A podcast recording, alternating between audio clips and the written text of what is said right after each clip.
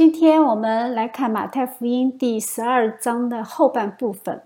这一部分说实话是有点长的。我曾经想过啊，把这后半部分分成两次来讲，但是我后来想了一想啊，我还是改变主意了，我还是把它缩减成一部分的内容，把它们合并在一起。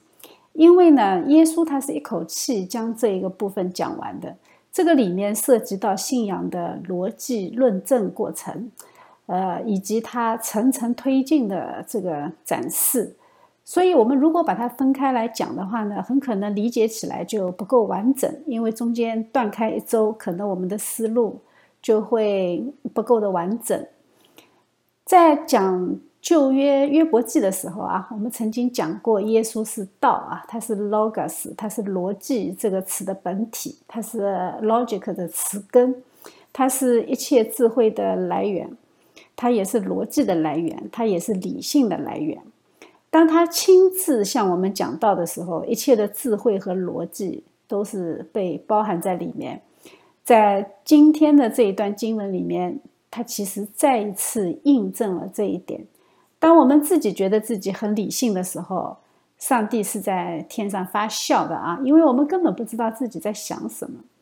我们废话不多说了啊，我们就进入今天圣经的学习。在学习今天的经文之前，我们先来回顾一下《创世纪》。《创世纪》第十四章里面说到亚伯兰在杀败基大老马和他同门的那些王回来的时候，索多玛王就出来在沙威谷迎接他啊，沙威谷又是叫王谷。又有萨冷王麦基喜德带着饼和酒出来迎接，他是至高神的祭司。他为亚伯兰祝福，说：“愿天地的主、至高的神赐福于亚伯兰。至高的神把敌人交在你手里，是应当称颂的。”亚伯兰就把所得的拿出十分之一来给麦基喜德。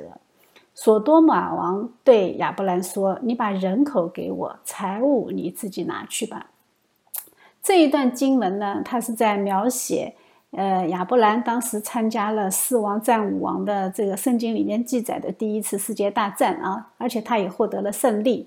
然后呢，我们就看到有两个有两队人马啊出来迎接他。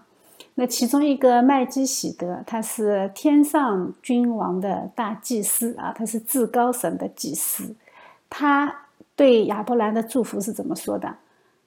他的最终目的是什么？是神是应当称颂的。那人间的君王啊，索多玛王，他对亚伯兰怎么说？他说：“你把人口给我，财物你自己拿走吧。”说明世上的王，他最在乎的是人口，是人的灵魂，因为财富它是可以控制的。我们记不记得耶稣在旷野四十天，魔鬼诱惑他的时候说什么？说我可以将天下的万国的荣华都给你，只要你拜我，对不对？也就是说明天下万国的荣华，撒旦他是有能力掌控的。在这里就暴露了魔鬼的本质啊！魔鬼他要的是人的灵魂，我们要记住这一点，了解这一点，对今天的经文理解有很重要的作用啊！我们就可以把它理解的更加深刻一些。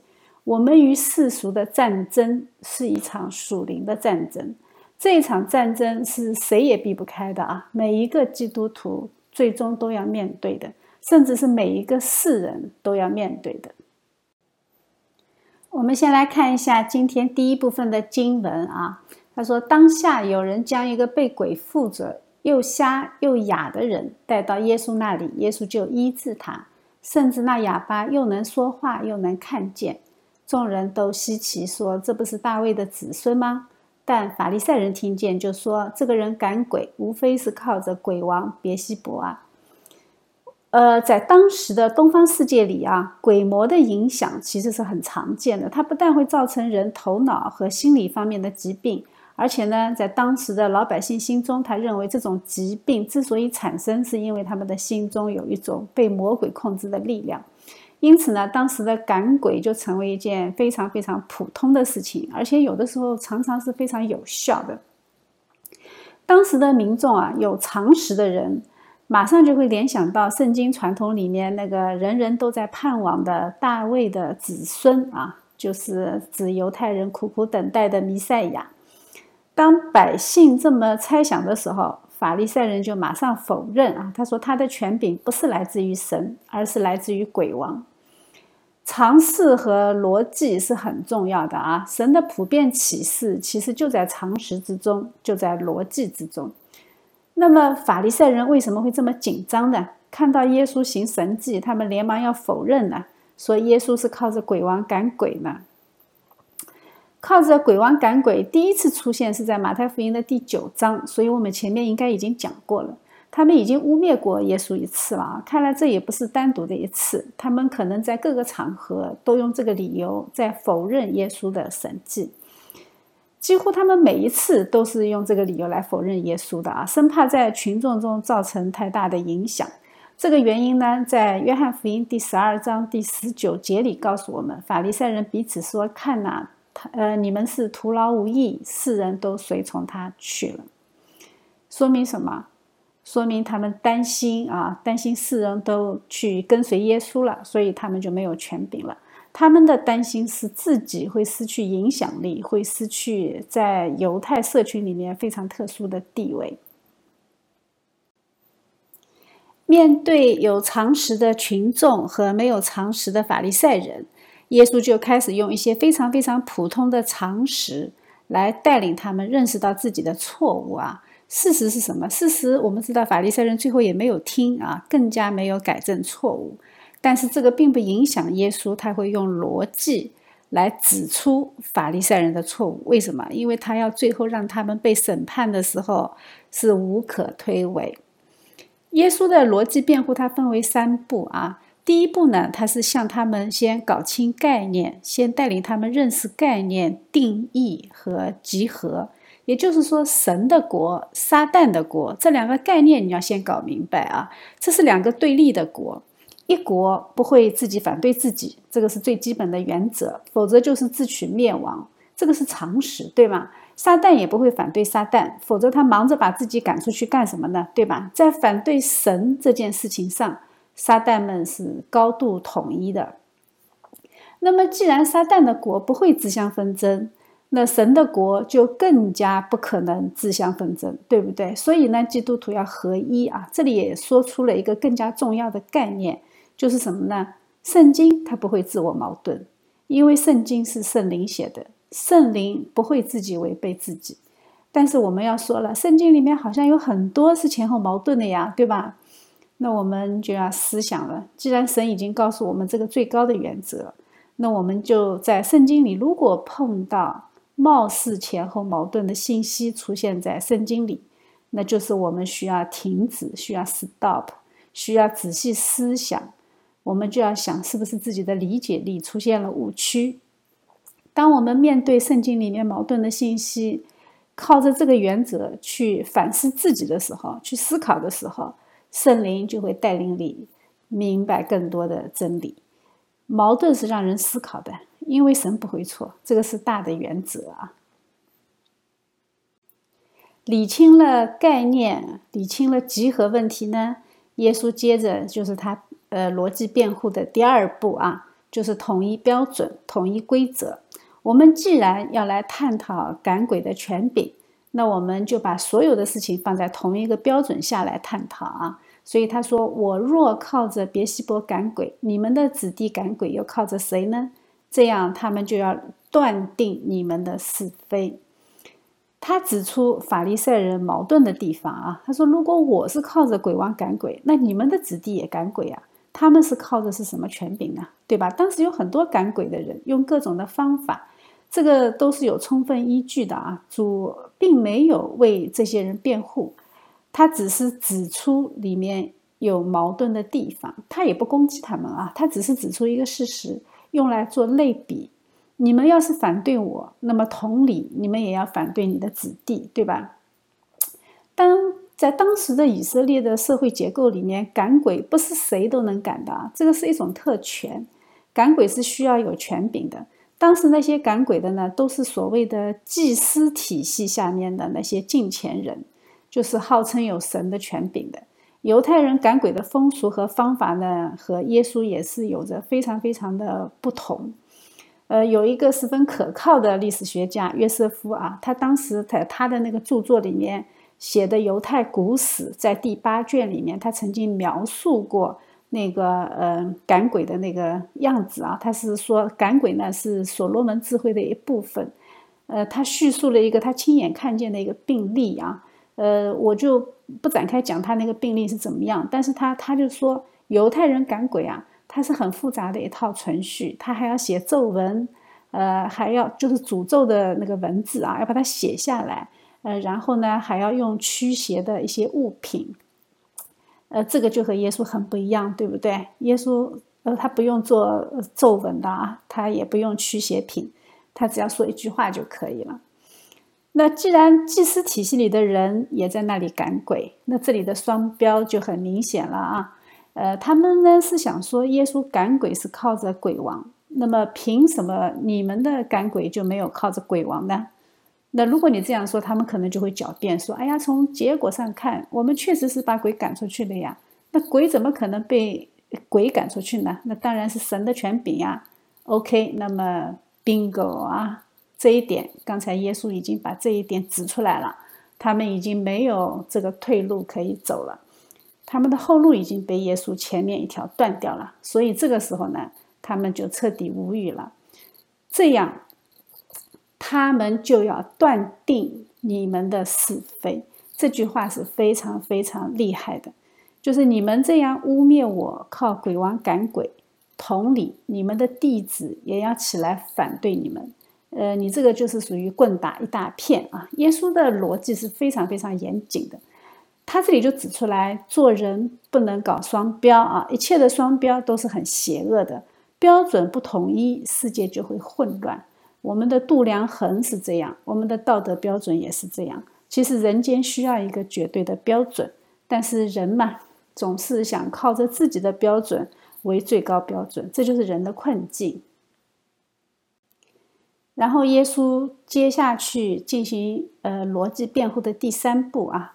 他就最后证明，既不是出于鬼王，那么是不是只剩下一个选项了呢？那就是神的灵。记着这个神迹，你们就应该能够推出一个结论，是什么结论？就是神的国临到你们了。为什么这么说呢？耶稣就举了一个很简单的例子啊，就是人怎能进壮士家里抢夺他的家具呢？除非先捆住那壮士，才可以抢夺他的家财。他要把鬼赶出去，就说明鬼的背后的势力已经被捆绑住了，撒旦已经被他战胜了，或者说撒旦根本就无法和他抗衡。这个是显而易见的结论。这个结论就比那个靠鬼王赶鬼就更加明显。这里就再一次出现了一种什么现象呢？就是我们经常提到的价值判断的重要性。事实判断是什么？他这里这个事情的事实判断是耶稣能够赶鬼。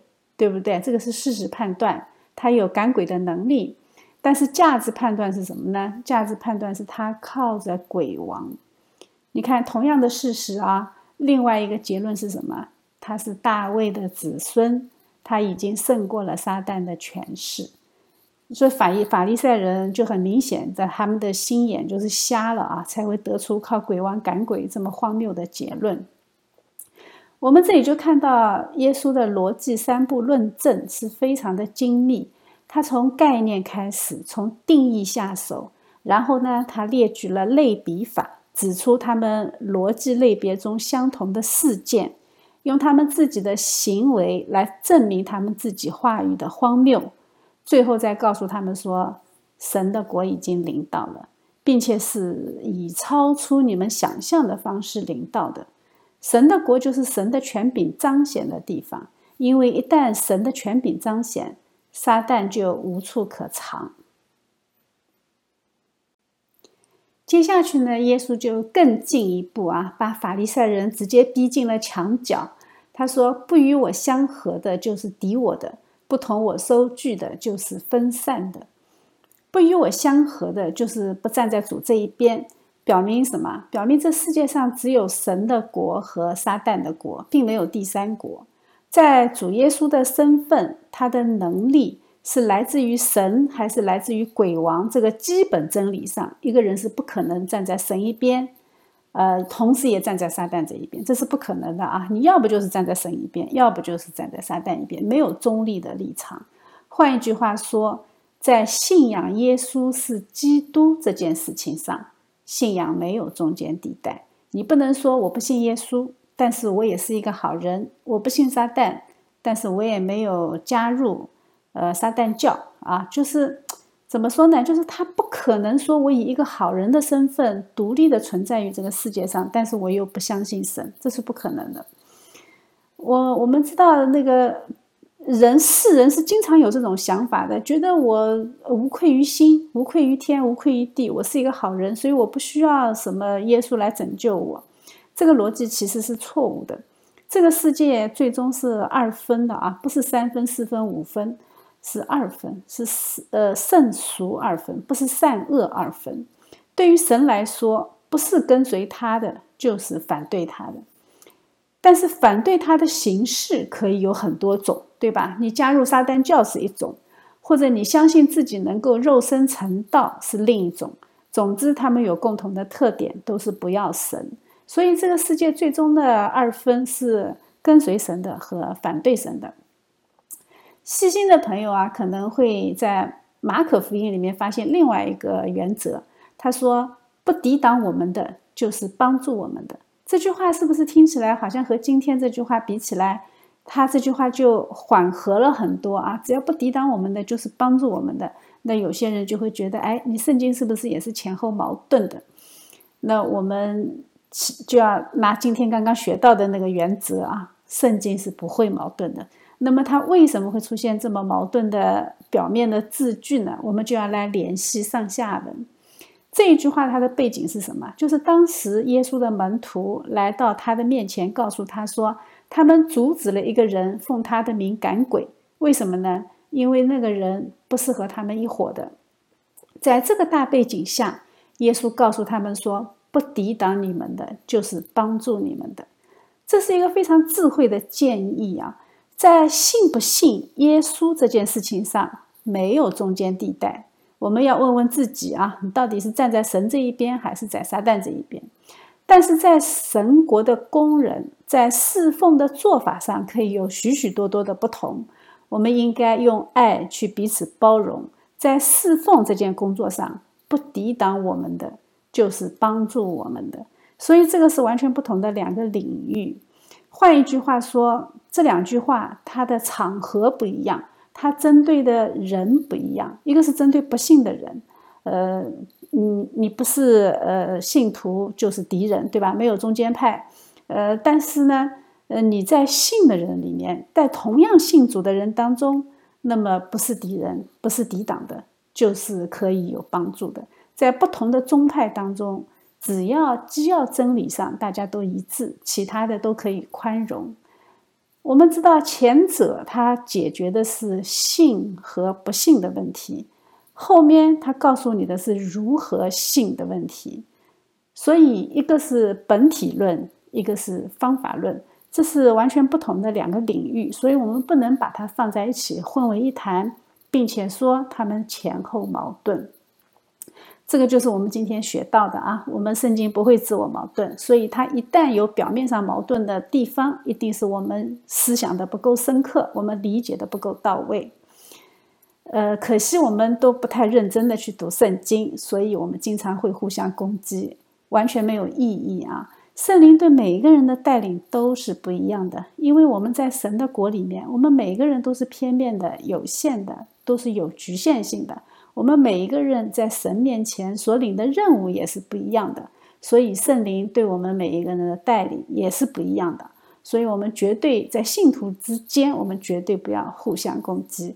我既然相信圣灵对我的带领，那我也要尊重圣灵对别人的带领。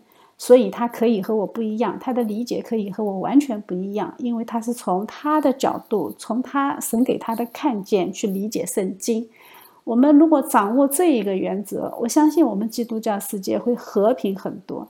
因为这个世界未得之地太多了啊，我们互相之间的内耗是完全没有意义的。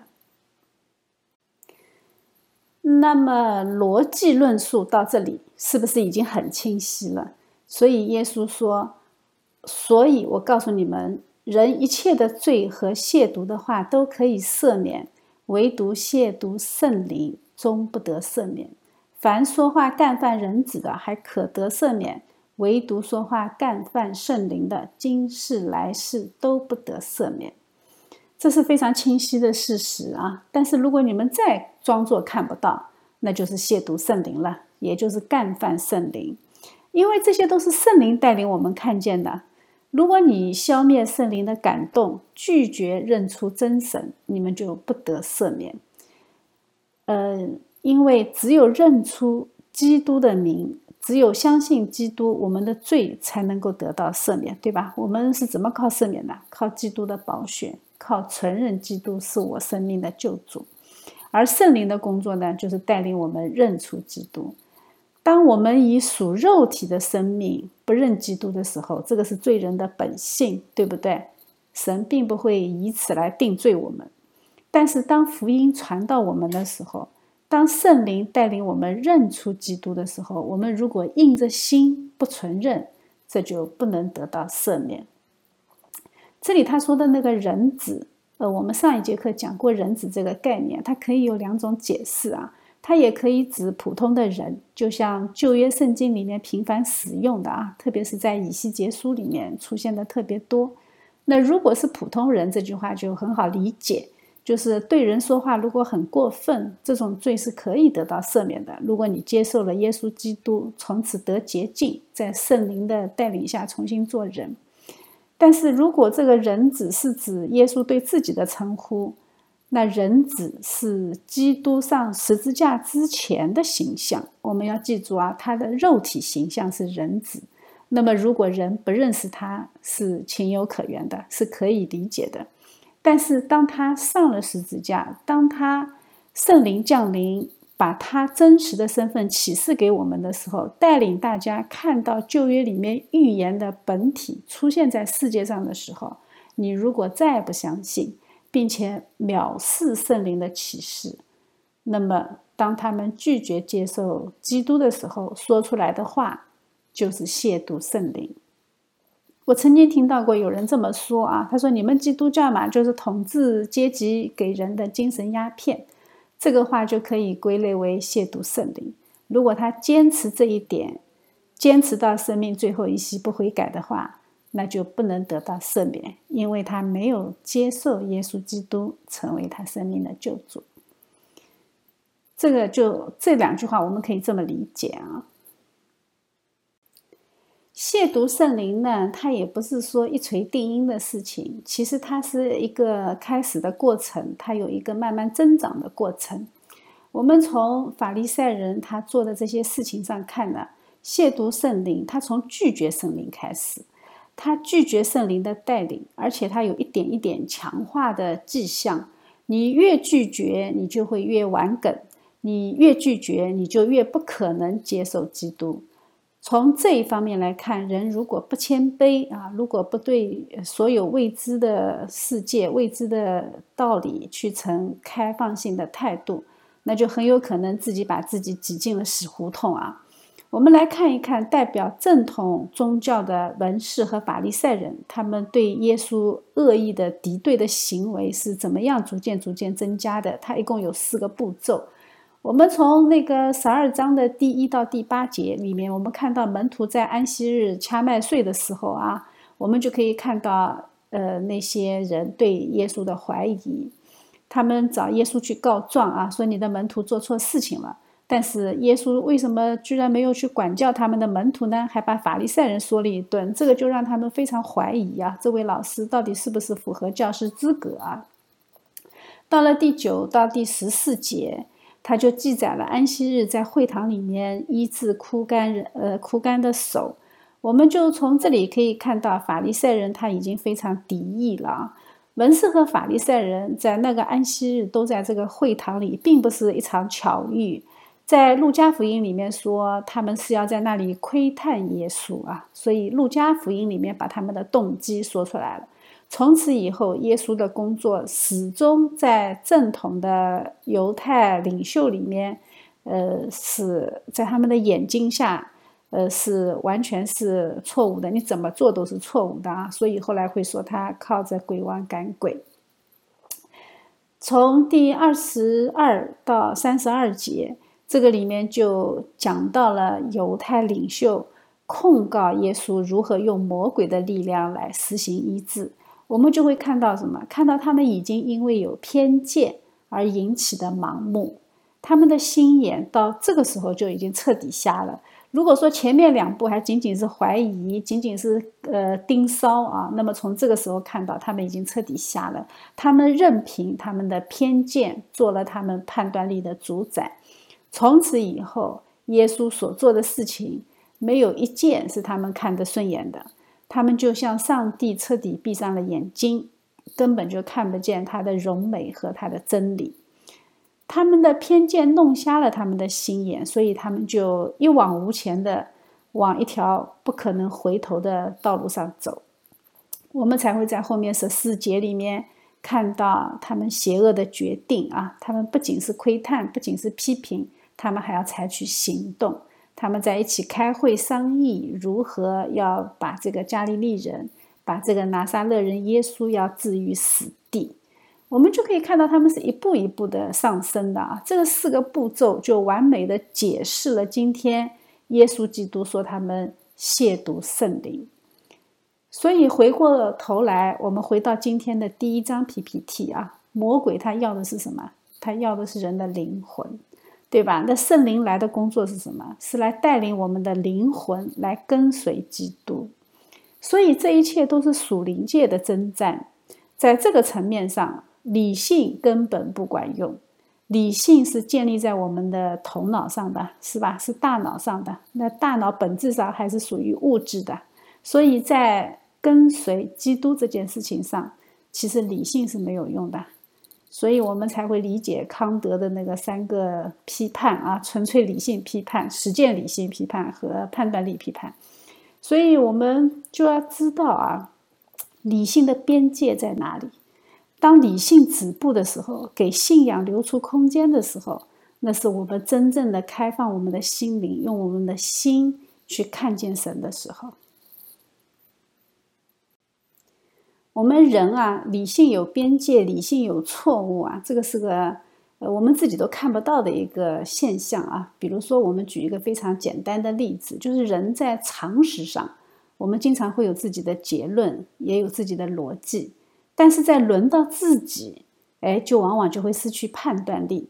我们以前的课程里面讲过这个内容啊，比如说我们看别人婚姻出轨啊，我们就知道啊，这个人犯错了，他婚姻出轨。但是我们轮到自己呢，轮到自己，哎，那个是真爱。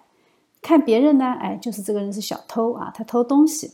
但是轮到自己呢，他就会给自己找一个理由，叫做窃书不算窃啊。这个我们都很很很了解这句话出自于哪里。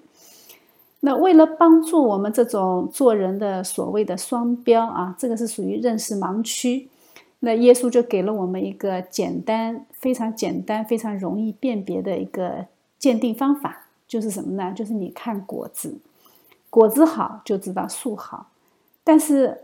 你想想看，你自己说话很恶毒，但是却却是总以为自己是一个好人，这个就是我们在常识和逻辑上犯的最大的错误。我们对人对己不是同一个标准。耶稣呢，他要求我们是心口一致，不要口是心非。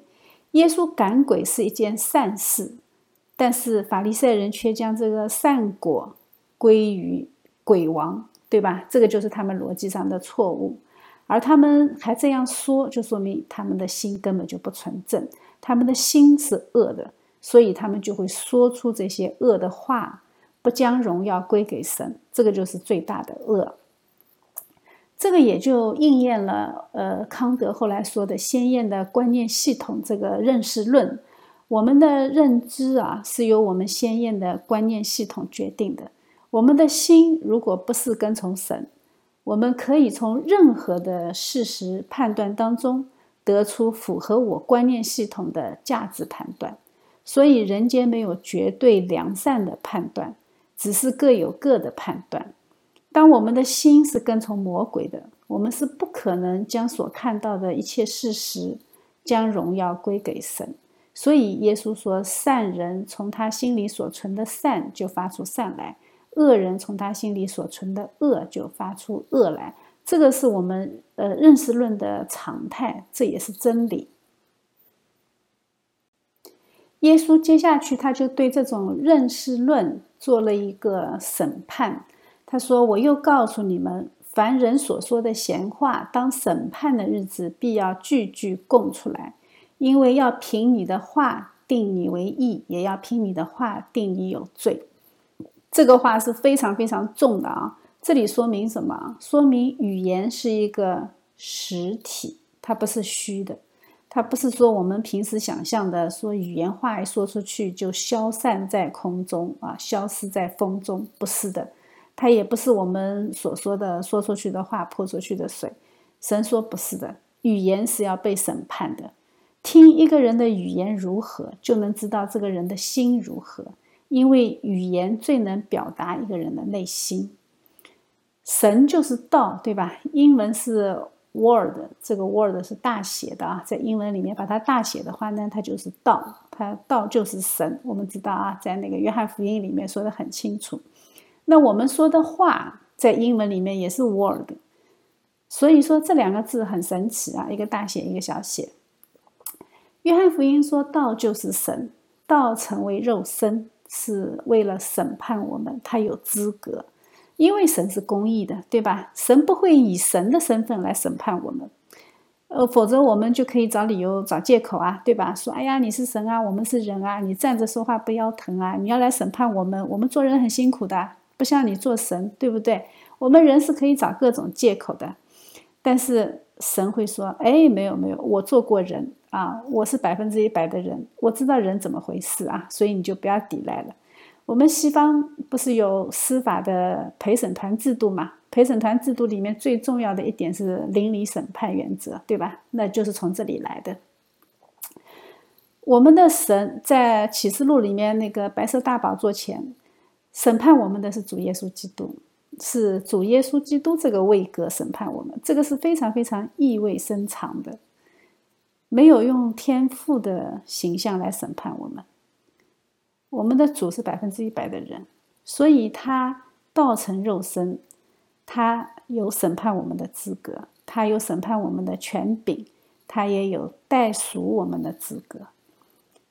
那他又是语言的主人，对吧？他就是道，所以他来审判我们的语言，这也是符合这一个邻里审判的原则啊。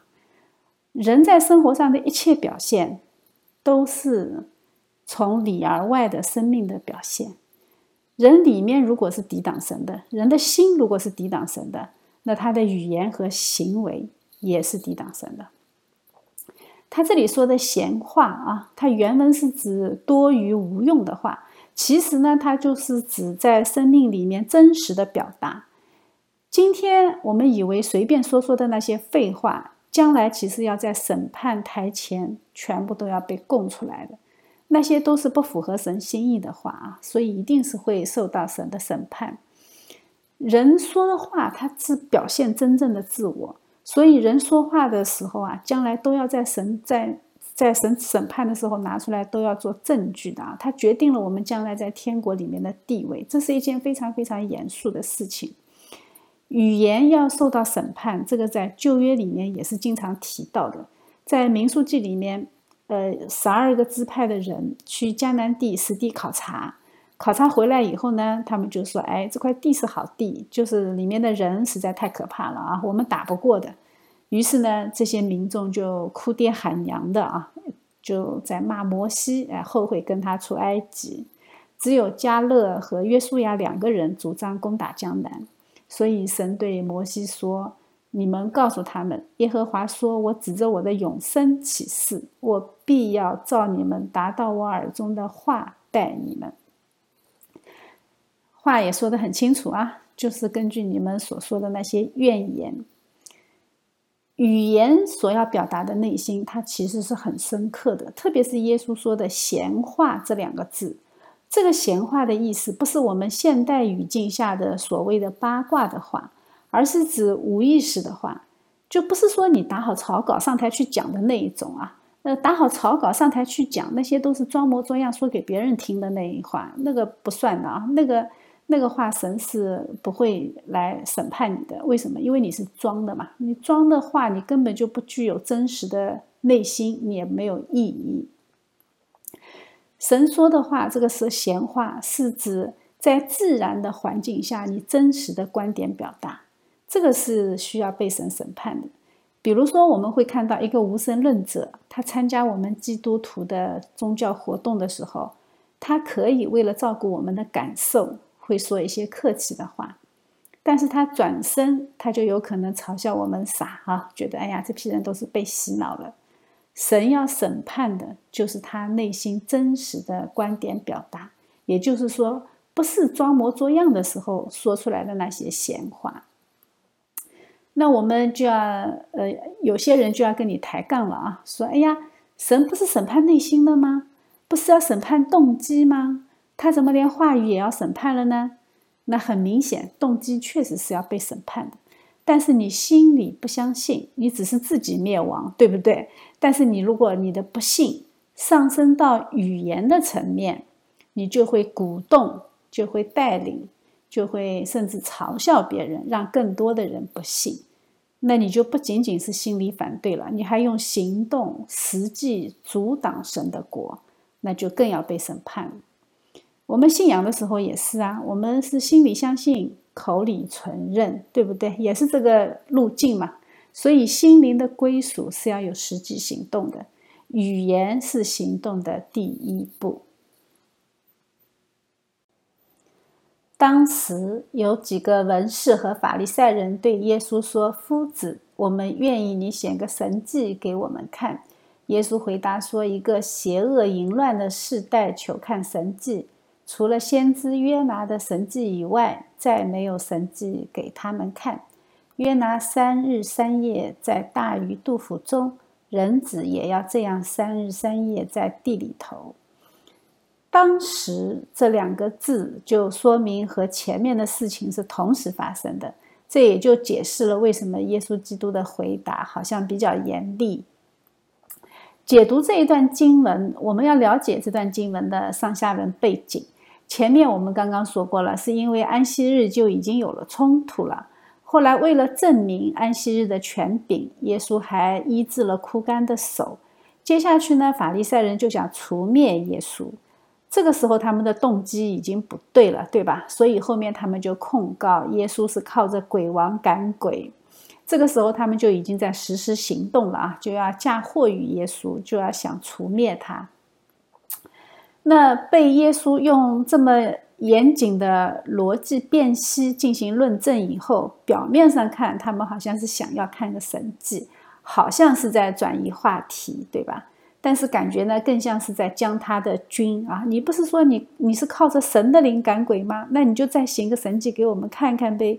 这样的人啊，他其实就是在玩弄神而不自知啊，这是非常危险的。其实我们传福音的时候也会碰到这样的人，觉得你们的神既然是无所不能的，那我的实际困难就摆在面前，看看他能不能帮我解决，对不对？我们肯定遇到过，在这样拒绝神的时代当中。神其实还是蛮有恩典的啊！神说：“我还是有神神迹给你们看的，就是约拿的神迹。幕后的审判和尼尼微是一样的，并且尼尼微人已经悔改了。在约拿的时代，他们是悔改了啊。虽然后来在纳红书的时代，好像又被神宣判，但是从悔改这方面讲，尼尼微还是能够有资格来定这个时代的罪。”神迹好像对存心不正的人，好像他们是毫无功效的。他只不过是增加他们的好奇心。约拿的神迹，它是预表着主的死和复活。这个世代的人必须要接受死而复活的生命，才能够解决他们信仰的难题。那有一些人就又要抬杠了啊，说耶稣在地下好像不是三天两夜啊，只有两夜。按照一般犹太人计算时间的方法，那其实只要包括第一日和第三日的部分时间，它就可以称作为三日三夜，根本就不需要足足七十二个小时。路加在报道这件事情的时候呢，他就没有提什么三天三夜的事情，他只是简单的说约拿怎样为尼尼微成了神迹，人子也要照样为这世代的人成了神迹。所以路加福音这句话的理解可能就更加的真实，也可以更加的准确一些啊。那保罗是说过，说犹太人要神迹，对吧？犹太人就是非常纠结于神迹。这个是犹太人的特征，他们犯了一个非常重大的基本错误，他们就一定要在非常的情形之中才能看见上帝，他们忘记了上帝与人更加的亲近，并且不断的向我们在展示他自己。比如说，我们每一天的日常生活，这也是我们非常容易犯的错误啊。我们其实要仔细思想，我们每天的呼吸，我们每天看到的大自然。其实都是神迹在我们中间，但凡你只要睁开眼睛看一看，最简单的嘛，就像连我这种人居然能够信主，居然能够放弃自己最大的爱好，老老实实的来学圣经，这个其实就是神迹。那靠我自己根本不可能做到的，对不对？那如果我们在传福音的时候碰到过玩梗的人，当我看着他的时候，我总是在想。为什么我就能信呢？这就是神迹，因为他们拒绝耶稣的一切理由，我都曾经用过，我都曾经想过，我也是用那种理由来拒绝的。但是为什么我后来会信呢？因为神迹。这里就要有一个非常非常重要的真理呀：耶稣是上帝的神迹，正像约拿是上帝给尼尼微的信息。就像所罗门是上帝对四八女王的智慧，其实都一样。我们在耶稣里面与上帝相遇，所以耶稣就是上帝给我们的最大的神迹。我们的人生当中最实在的问题是什么？就是当我们在耶稣基督里与上帝相遇的时候，我们能有什么反应？我们是接受还是拒绝？我们是像法利赛人那样仇恨？我们还是像尼尼微那样虚心的悔改，或者像四八女王那样接受上帝的真理。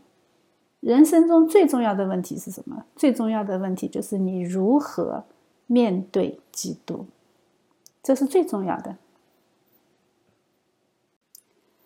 犹太人是一个特别奇葩的民族啊，他们不断的要求看神迹，但是真的神迹给他们看了，他们会信主吗？其实并不会啊。我们在民数记里面看到，以色列人到了应许地的门口，派十二个支派进去转了一圈，对吧？我们刚才说过啊，他们回来就怂了，就哭天喊地的拒绝进去，因为这里面，呃，应许地里面住的人非常的高大，他们觉得自己打不过。这个就非常非常像我们很多人啊，我们会因为很多生活上比较难过的一些关口。去求告各路的神仙啊，其中也会包括我们基督教的神。呃，我们会看到有些人走进教堂，然后呢，要求我们为他的难处祷告。但是等到难关一过，这个人就再也看不见了啊，这是很常见的现象。这种人在民书记里面也是这么记载的。所以耶和华对摩西说：“这百姓藐视我要到几时呢？”我在他们中间行了这一切神迹，他们还不信我，要到几时呢？就说明神迹并不能带人归向神。而且再说，他说他们断不得看见我向他们的祖宗所启示应许之地，凡藐视我的一个也不得看见。这里就非常形象的解释了什么是亵渎圣灵的罪。圣灵让我们看到的是神的带领。看到神的恩典，看到神的应许，但是人的顽梗悖逆会不断的藐视上帝，哪怕是上帝亲自来到我们中间，人也是拒绝的，对吧？当我们的上帝成为一个人的时候，在拿撒勒居住，在加利利行神迹的时候，人看见也和没看见一样的啊，甚至要把它定死。要说看见神迹，真的是没有什么人比出埃及的以色列人看到更多，对吧？像分红海啊，像云柱火柱啊，像当时降下的鹌鹑和玛纳呀，对吧？这些都是包括他们喝的灵磐石里的水，但是他们最后全部因为拒绝神的应许而倒闭旷野，最后只剩下两个人啊，带着新生代的旷野二代进入了应许地。所以神迹不能让人得救，只有恩典和信心才可以让人信耶稣。所以呢，根据以色列人这么顽梗的表现，耶稣说，当审判的时候，尼尼微要起来定这个时代的罪，因为尼尼微人听了约拿所传的就悔改了。看呐，在这里有一人比约拿更大。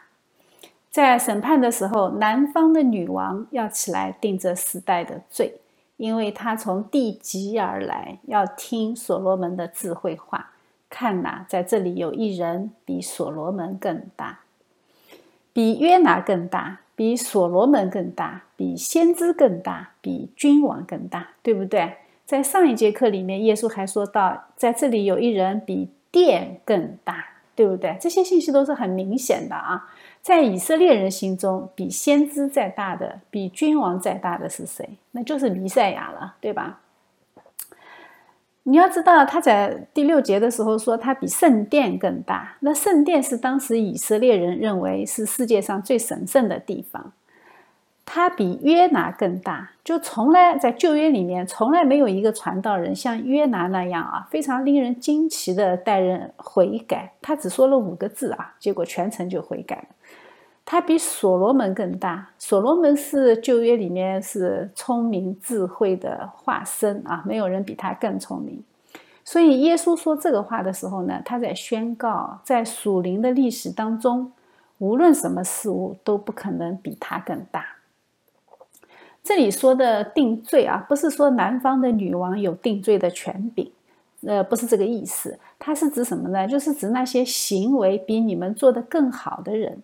他们的行为可以照射出你们的不敬虔和不诚实，也能够反映出你们的悖逆和顽梗。这里是有作为参照物的意思啊，并不是说南方的女王有定罪的权柄。而且需要耐人寻味的是什么呢？是尼尼微是外邦人，对吧？他是呃是在亚述那里，南方的女王是四巴女王，对吧？她在非洲，所以他们都是外邦人。在基督里面，它所蕴含着一切的智慧和知识，但是神的选民却弃绝了神啊，却对神的话毫不思慕，一点都不想，反而要定死他。所以将来外邦人信主这件事情。可以起来定这个时代的罪，也就是定以色列人的罪。所以，我们在这个话的语境当中，其实我们就是尼尼微人，其实我们就是南方的女王。耶稣接下去呢，他就描写了以色列人的信仰状况。这种状况是以色列人自己不知道的啊。所以他是这么说：“他说乌鬼离了人身，就在无水之地过来过去，寻求安歇之处，却寻不着。于是说：我要回到我所出来的屋里去。到了，就看见里面空闲，打扫干净，修饰好了，便去另带了七个比自己更恶的鬼来，都进去住在那里。那人幕后的景况比先前更不好了。这邪恶的世代也要如此。”这里就说明什么？说明鬼是需要有物质的媒介才能行动的啊，所以他要寻找安歇之处。而我们有罪的肉体，我们有罪的欲望，其实就是魔鬼施工的场域。我们如果不拒绝鬼，不靠着圣灵的充满去拒绝鬼，我们就一定会被更多的鬼占据。这一段他也非常形象地描写了没有信仰的人的那些状况。虽然有过下决心啊，把心灵的恶要赶出去，觉得自己的道德可以做到很高尚，但是就算靠自己把恶赶出去，但是如果你没有神的话语进驻其中，没有圣灵，没有基督在里面，我们的心灵只会去接纳更多的污秽，因为鬼是比我们更狡猾的，撒旦的权势比我们更加的狡猾，他能够将不同的鬼放进我们的心里。来搅扰我们的心灵，所以我们幕后的景况就会更加不好。打扫干净的房间，往往对乌龟有着极大的吸引力。这说明什么？就说明我们有的时候特别道德，就是有道德洁癖的人，有特有道德自义的人，其实也特别特别对撒旦有吸引力，因为这种人特别容易为自己感动，他觉得自己非常的高尚，他对自己有道德要求，他就非常容易道德自义，这一点是很容易被鬼利用的，用来扩大人的私欲和骄傲。我们在宗教改革之后啊，在赶出所有的信仰误区以后呢，但是我们最后却让自由主义和启蒙主义、科学主义来钻了空子。这个其实就是非常形象的比喻。我们的心灵如果不被神的话语充满，那么我们只是在各种各样的魔鬼当中选择一个罢了啊，最后都是走向灭亡的。所以，宗教改革虽然释放了人的心灵、良心自由，但是每一代人、每一个人都应该牢牢地抓住神的话语。我们后来的失败，其实都是和这个有关。把心灵变成没有神的世界，就一定会有邪灵入住。特别是现在这个世界，人离开真的信仰，我们会看到周围有很多很多很好的人，他们尽最大的能力去用自己的道德去行善。但是他们的心里被各种各样的主义充满啊，什么各种各样的主义都有，所以他们会产生各种违背神的命令和思想，这些最后都是要被神审判的。而且就算是在现在这个世界上，这些心灵也会把我们的世界带向一个误区。耶稣这一段话，他也指出了律法的本质啊，因为他是对着法利赛人说的，因为法利赛人守律法。他就指出来说，律法有可能会消除人的邪恶，但是只有福音才能使空的房子里面充满良善。律法它只能留给一个人虚空的内心，并且最终会招致一切的罪恶都来居住。但是福音它会用它积极的良善去充实一个人的内心，使邪恶无计可乘。